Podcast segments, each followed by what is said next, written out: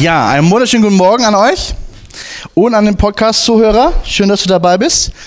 Heute am 19. Tag und wir sind mittendrin in unserer Themenwoche Pray First. Wir lernen gerade zu beten, wir lernen gerade die Zeit mit Gott morgens neu zu genießen, neu zu strukturieren. Und kannst du ganz mal kurz das Pray-Bild machen? In der ersten Woche hast du gehört von Pray, dieses Akronym heißt es, glaube ich. P-R-A-Y, dass du Gott preisen sollst, dass du Dinge bekennen darfst, dass du Dinge bitten darfst und auch dich hingeben darfst vor Gott. So, ne?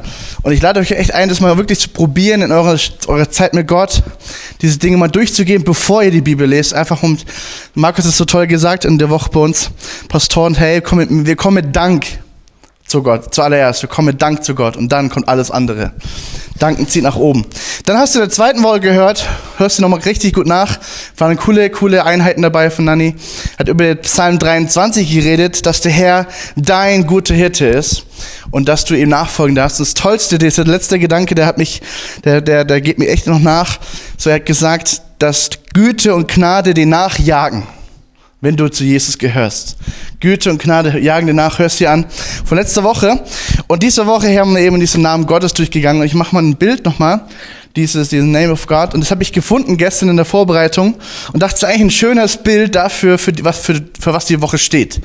Ja, das sind alles Namen, die in der Bibel vorkommen von Gott von Elohim, von Gott, gute Hirte, El Roy, Jahwe. Teilweise haben sie behandelt, teilweise gar nicht.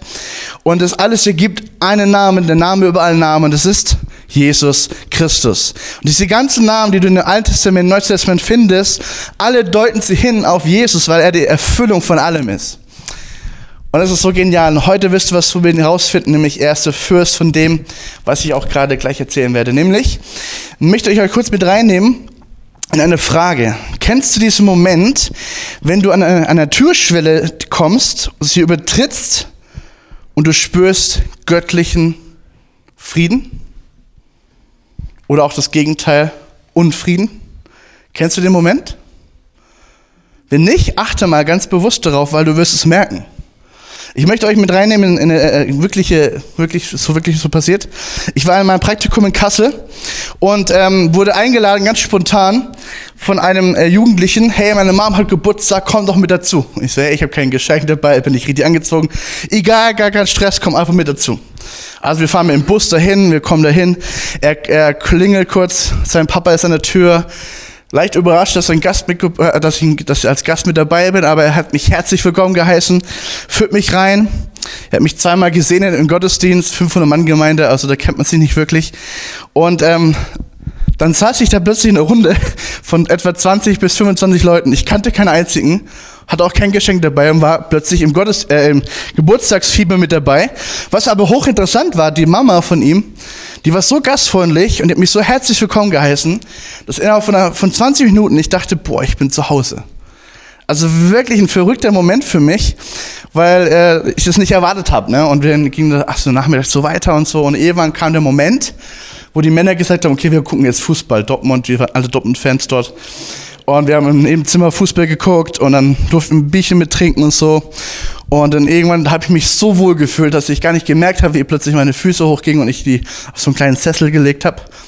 Und, und schilder so und bin voll dabei, so, als wenn ich schon immer dazugehören. Plötzlich kommt die Mutter rein, sieht mich, ich erschreckt dabei, mach meine Füße runter. Und sie hat losgelacht, nein, das wird das beste Zeichen, du fühlst dich wohl bei uns, Hammer. Und ich so voll rot angelaufen. Aber was ich damit sagen möchte ist, hey, dieser Friede Gottes, der hat das ganze Haus erfüllt.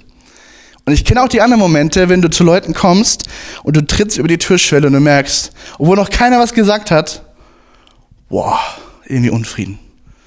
Irgendwas ist in der Atmosphäre hier drinne. Und du als Christ, du hast geistliche Atten und du darfst es mal trainieren. Heute geht es nämlich um Jahwe Shalom. Der Herr ist Friede. Jahwe Shalom, der Herr ist Friede. Und ich möchte dich mit hineinnehmen in einen Text, bevor ich aber den vorlese, kurz den Kontext dahinter. Nämlich, wir reden jetzt gleich über Gideon. Gideon ist ein kleiner Mann, ein kleiner junger Mann in einem Stamm namens Benjamin, mitten in einer Zeit, wo es ums nackte Überleben geht, ja. Warum? Das verdammte Volk kommt, sie greifen an über mehrere Jahre hinweg, sie, sie nehmen die, das Essen mit, sie plündern, sie morden auch und das Ganze ist echt krass, eine krasse Zeit der Unterdrückung. Und Gideon ist mittendrin und wie auch alle anderen versteckt es sich in Höhlen, versteckt es sich in, in verlassenen Gebieten, wo, wo ihn keiner finden kann. Wenn sie mal was retten können vom Feld, dann versuchen sie das im Verdunklen, im Verborgenen zu dreschen. Und so macht's auch Gideon. Also Gideon war keine Ausnahme, er war genauso mittendrin. Und er ist im Verborgenen, man kennt es halt, nennt es eine Höhle oder eine Kälte, wie auch immer. Aber er trischt dort und es ist nicht, nicht angenehm, weil alles voll mit Staub ist und so. Und plötzlich kommt eine Gestalt hinein und sieht aus wie so ein Mann, ein typischer Mann. Ähm, und er spricht mit ihm und sagt zu ihm, also die Bibel sagt, da erschien ihm der Engel des Herrn, aber er wusste es ja nicht. Er sah aus wie so ein Mann, der da plötzlich stand, wie so ein Besucher. Und er sprach zu ihm, der Herr ist mit dir, du tapferer Held. Finde ich schon ein bisschen ironiemäßig so. Er versteckt sich und Gott kommt zu ihm und sagt, hey, du tapferer Held. Schon interessant, was Gott in uns sieht und was wir manchmal in uns sehen, oder? Dass du sollst Israel aus der Hand der Medianiter erretten, habe ich dich nicht gesandt. Und dann geht es ein Gespräch los und Gideon hat dauernd Ausreden davor, ey, du kannst mir noch nicht senden und so weiter und so weiter. Ich will ein Zeichen haben. Jetzt kommt diese Bibelstelle. Gib mir doch ein Zeichen, dass du jetzt mit mir sprichst, wirklich dass du wirklich Gott bist. Gib mir ein Zeichen davon. Und jetzt lesen wir in Richter 6, 20, äh, Vers 20. Aber der Engel Gottes sprach zu ihm, nimm das Fleisch und das ungesäuerte Brot und lege es auf den Felsen hier und gieße die Brühe darüber. Und er machte es so. Also er soll ein Opfer da bringen was damals sehr typisch war. Ne? Da streckte der Engel des Herrn die Spitze des Stabes aus, den er in der Hand hatte, und berührte damit das Fleisch und das ungesäuerte Brot.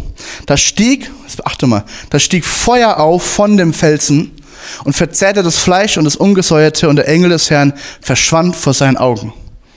Also das ist schon ein krasser Moment. Ja? Also du legst alles auf den Altar, denkst, okay, was kommt jetzt? Und dann macht Wurm, Feuer kommt aus dem Felsen raus, was unmöglich ist. Alles verbrennt, ja? Gott nimmt das Opfer an und verschwindet vor seinen Augen. Was für ein Zeichen. Und dann geht's weiter. Nun aber hatte Gideon keinen Zweifel mehr. Er rief, Herr, mein Gott, ich muss sterben. Warum? Weil er dachte, er hat den Herrn der Herrn gesehen. Das war nicht so happy clappy, hey, ich habe Gott erlebt. Nein, ich habe Gott erlebt. Ehrfurcht. Puh, ich muss sterben. Ich war nicht würdig dafür. Denn ich habe den Engel des Herrn von Angesicht zu Angesicht. Er hat in diesem Moment gecheckt, wow, ich habe Gott erlebt. Ich habe Gott gesehen. Von Angesicht, zu, ich habe mit ihm geredet. Ähm, aber der Herr sprach zu ihm, Friede. Also finde ich auch interessant. Der Herr ist ja schon weg. Also irgendwie muss er Gott gehört haben in diesem Moment. Aber der Herr sprach zu ihm, Friede sei mit dir. Fürchte dich nicht, du wirst nicht sterben. Friede sei mit dir. Und es ist wie, als würde Gott ihm so eine Hand hinstrecken, Friede sei mit dir. Und Gideon in diesem Moment sagt, wow, Gott ist Friede? Ich will mich erinnern an diesen Moment. Ich baue einen Altar und nenne ihn, der Herr ist Friede. Und jetzt denkst du, okay, das ist eine kleine nette Geschichte. Was bringt mir das jetzt? Und achte mal darauf, auf diesen, diesen kleinen Moment. Warum? Die Not von diesen Leuten war immer noch die gleiche nach dieser Geschichte. Die Herausforderung war auch immer noch die gleiche nach dieser Geschichte, nach dieser Begegnung. Aber eins hat sich verändert. In Gideon wuchs ein Glaubensschritt heran. Der war ganz klein. Aber er erreichte damit, dass eine Reise beginnt, die echt gigantisch ist. Relis Nachrichter 6 und so weiter. Warum? Was, was will ich damit erklären? Gott kommt zu ihm und sagt, hey, ich bin Friede. Und Gideon antwortet mit einem Altar und sagt, ja Herr, du bist Friede. Ja, Herr, du bist mein Friede. Nach dieser Begegnung hat Gideon verstanden, Gott ist Friede, Gott ist mein Friede, Gott ist mein Shalom.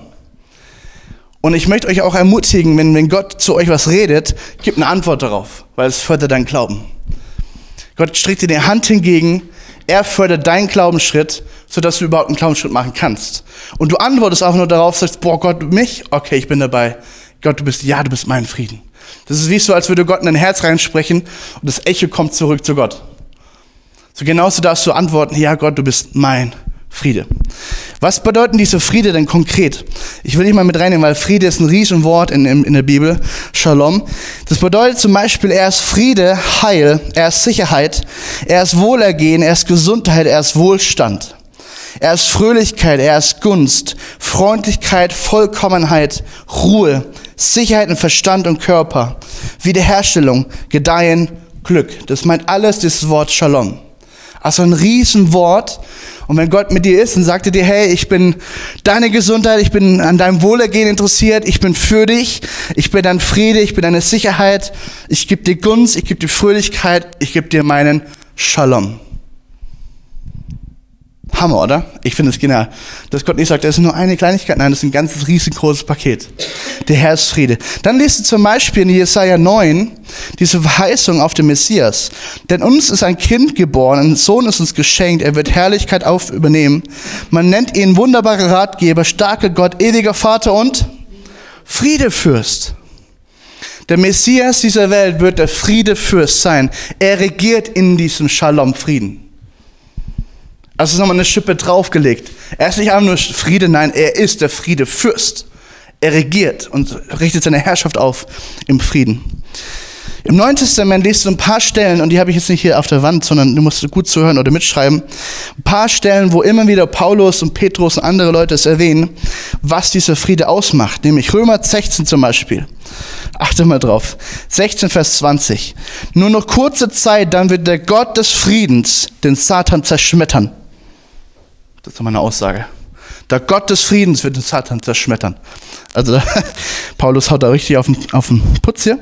Und über euch ihn triumphieren lassen, die Gnade unseres Herrn Jesus sei mit euch. In Paulus in Epheser 2 sagt zum Beispiel, jetzt gehört ihr zu Jesus Christus, der am Kreuz sein Blut für euch vergossen hat. Ihr seid Gott jetzt nahe, obwohl ihr vorher so weit weg von ihm lebtet. Okay, das äh, eure Bekehrung und euer Leben vor Gott und mit Gott. Vers 14, durch Christus haben wir Frieden. Zweiter Petrus zum Beispiel, jetzt wir Petrusbrief. Petrus sagt hier in Kapitel 1, Vers 2, ich wünsche euch, dass ihr Gott und unseren Herrn Jesus Christus immer besser kennenlernt und dadurch ihn im größeren Maß Gnade und Frieden erfahrt. Das heißt, du kannst auch in Erkenntnis wachsen, diesem Maß, was ist Friede für mich? Und wie kann ich in diesem Frieden Gottes wandeln? Ich kann darin wachsen. Wachsen. Meine, versteht ihr, was ich meine? Nicht einfach nur sagen, okay, Gott ist Friede. Nein, Gott ist Friede. Und die nächste Zwiebelschicht geht hoch. Gott ist noch mehr Friede für mich. Versteht ihr? Du wächst in dieser Erkenntnis, was Gott und wer Gott ist für dich. Dann später heißt in Philippa 4,9, haltet euch bei allem, was ihr tut, an die Botschaft, die euch verkündet worden ist und ihr angenommen habt. Lebt so, wie es euch gesagt und vorgelebt habe. Dann wird der Gott des Friedens mit euch sein. Das heißt, der Gott ist nicht einfach nur Frieden, sondern der Friede begleitet dich auch überall, wo du hingehst wenn du Gott dran bleibst. Was noch gestern? Den Meister folgen, in den Spur Gottes bleiben. Der Friede begleitet dich. Paulus in Thessalonich sagt zum Beispiel in 2. Thessalonicher 3,16, der Herr des Friedens selbst gebe euch jeden Tag, sag mal jeden Tag, jeden Tag seinen Frieden, was immer auch geschieht. Ausrufezeichen. Nochmal, der Herr des Friedens selbst gebe euch jeden Tag seinen Frieden, was immer auch geschieht. Das heißt, Gott gibt nicht einfach nur ein bisschen, sondern Gott gibt immer jeden Tag ein Übermaß. Hey, mein Friede begleite dich und wenn du ihn haben willst, hier, ich, ich gebe ihn dir gerne. Und jetzt kommt meine Lieblingsstelle, Kolosser 3,15. Der Frieden, der von Christus kommt. Der Frieden, der von Christus kommt, der Friedefürst.